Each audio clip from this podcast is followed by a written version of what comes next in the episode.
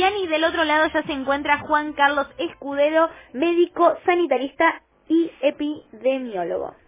Escudero Aniventura saluda, ¿cómo le va tanto tiempo? Ah, tanto tiempo a mí realmente. Ojo, soy José Carlos Escudero. José Carlos. Ah. No Juan Carlos. No, sigamos. Eh, Escudero, usted sabe que yo tenía hace rato ganas de, de hablar con usted, porque hay mucha gente que está hablando y yo tengo la sensación de que no sabe nada, que saben poco. Hoy en día todos son especialistas en, en epidemias y en coronavirus. Ya. Y a mí me gustaría saber de lo que usted escucha y de lo que usted conoce, eh, en esta pandemia, qué cosas son verdad, son útiles y qué cosas son mitos, qué está usted oyendo por ahí.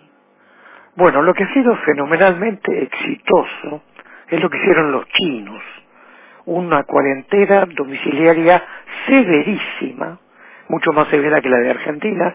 La de Argentina ha sido muy buena en el mundo, pero los chinos hicieron esto y además, como es un país que tiene muchos recursos sanitarios y un sistema estatal de salud muy fuerte, llevaron a donde estaba la epidemia, no era pandemia todavía, una enorme cantidad de recursos. China hoy, los últimos dos tres días, dice que tiene cero casos nuevos en un país de 1.400 millones de habitantes. Eso hay que hacerlo. Si usted no puede hacer esto, que Argentina, para eh, mérito de la Argentina, Argentina hizo cuarentena domiciliaria, prohibición de reuniones afuera y cerrar las escuelas cosa que otros países lo hicieron tardíamente, parcialmente, con peores resultados. Así que bueno, lo, fundamental es cuarentena domiciliaria. Si no hace eso, haga este recurso medio anglosajón de la distancia social, no más de dos metros. El problema que tenemos con este virus es que no hay inmunidad adquirida, es un virus nuevo, no hay vacuna y no hay medicamento eficaz probado todavía. Así que estamos en problema y lo que sabemos que sirve es una cosa tan extrema como estar en la casa, lo cual a su vez es un estrés social importante. Ahora, Escudero, ¿usted cree que eh, el alcohol en gel está, porque la gente está consumiendo alcohol en gel, se lava las manos, usa lavandina, todas esas cosas sí ayudan? No, seguro. Ahora, ahora voy a las cosas concretas a nivel individual. El lavarse las manos seguidísimo ayuda. Puede ser jabón y agua. El jabón ya tiene 4.000 años de historia en el planeta, no es tóxico, no tiene dosis tóxica, sino bien jabón en, jabón en gel, pero si hacemos mucho jabón y agua, como que basta. ¿Ok? Alcanza con jabón y agua. Jabón, jabón ah, métase jabón en gel, alcohol en gel, perfecto, pero jabón y agua está muy bien. ¿Lavandina? Lo que pasa es que es una cosa bastante tóxica, ojo cómo se maneja, en términos de problemas de piel y de problemas de toxicidad como veneno, ¿no? Eh, lavandina es un poco de problema. Si usted pone lavandina, unas gotas de lavandina en el agua para limpiar las casas, ¿eso funcionaría? Sí, pero tiene que esperar que sedimente la gota, se disuelva bien y compañía. Y aparte las tazas no es una fuente importante de contagio. El contagio es por vía aérea, no por vía hídrica. Otra pregunta, ¿y los zapatos? Eso de dejar los zapatos afuera, de desinfectar los zapatos. Lo más sensato que yo acabo de ir, oír, esto cambia un poco de día a día, lo más sensato que yo acabo de escuchar de eso es, los zapatos no molestan, sáqueselos y póngaselos al día siguiente, no haga más. Ay, como hace en los países orientales, en, en Japón la gente, la gente entra a las casas sin zapatos. Seguro, y ahora no, es un mal ejemplo para mencionar.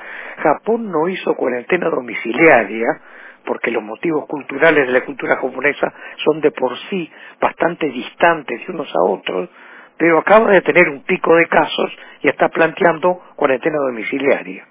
Ahora, por Independiente que haya tatamis y, y sandalias, etcétera.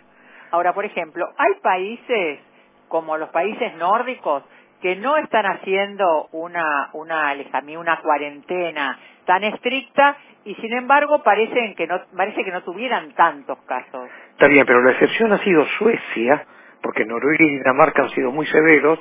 La excepción ha sido Suecia, los escandinavos, y Suecia está empezando a pensar de nuevo, porque empiezan a tener casos autóctonos más frecuentes y puede que se echen atrás. ¿Cuál es el país para usted que mejor trató este tema? Aparte, usted dice los chinos. Los chinos lejos, pero claro, la, la cultura y la sociedad china son únicas en el mundo y el sistema de salud estatal chino es poderosísimo. Entonces, no vamos a pedir una dictadura para que funcione bien un sistema. Una dictadura del Partido Comunista Chino, me parece que no. Por eso, pero por ejemplo, lugares como Israel. No, mire, los países que, eh, eh, le, le cuento mi seguimiento, los países que están siguiendo una curva de aumento de casos y tendencia a la horizontalidad han sido Italia, España, Francia y ahora está empezando Gran Bretaña a horizontalizarse. De Israel no tengo casi información, no sé qué hacen con los casos en Israel. Me parece que hay está prohibido, está también cuarentena y tienen un problema con los sectores ortodoxos que no hacen caso.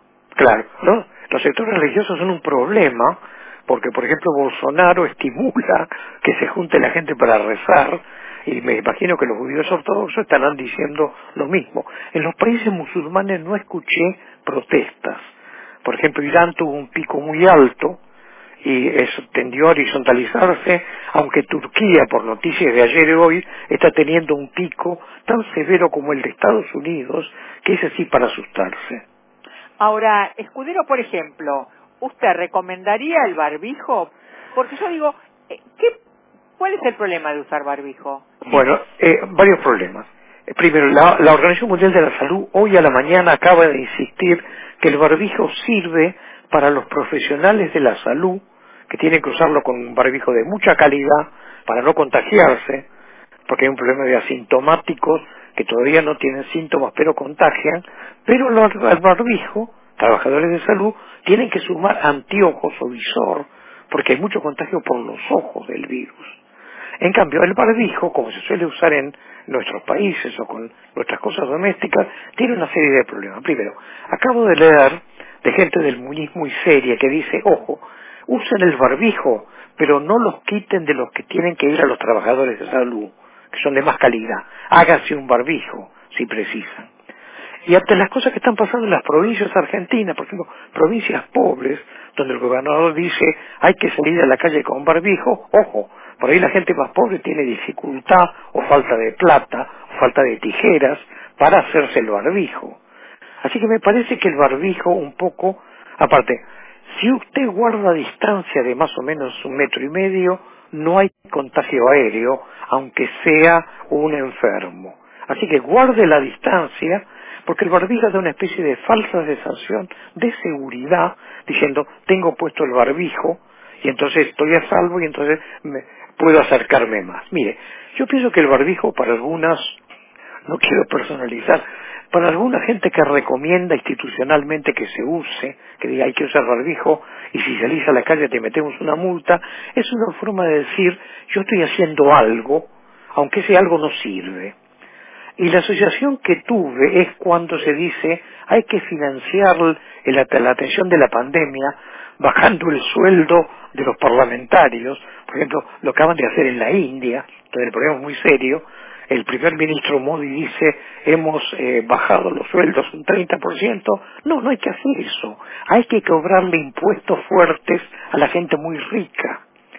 Pero usted si dice le bajemos los sueldos de X, Y o Z, no le saca plata a la gente riquísima de la Argentina, que tiene mucha plata en la Argentina, que tiene tanta plata en los paraísos fiscales como tiene en la Argentina y que tienen que pagar mucho más impuestos. Esa es una medida de salud pública. Interesante, Escudero, me gusta su, su posición. ¿Usted usa barbijo? No, ni pienso usar. Eh, yo no uso barbijo. ¿Eh? U- ¿Usted no lo, no lo us- no usa? Lo que pasa, imagínese, yo ando por la calle muy poquito, voy a hacer las compras, y entonces tengo distancia social con la gente, y estoy en mi casa, así que eh, es, es para gente con mi perfil, que es la mayoría de la gente, no es necesario, pienso yo, aconsejo lo que me aconseja la Organización Mundial de la Salud, gente de mi perfil no usar barbijo. Eh, José Carlos Escudero, médico sanitarista, epidemiólogo y hombre de consulta y a, a quien respetamos un montón. Muchísimas gracias por esta nota. A mí un gran saludo para usted. Gracias. Adiós. Una nueva aventura. Una señal. 750. Recupere el entusiasmo de la juventud y olvídese de las dolencias crónicas, asma, artrosis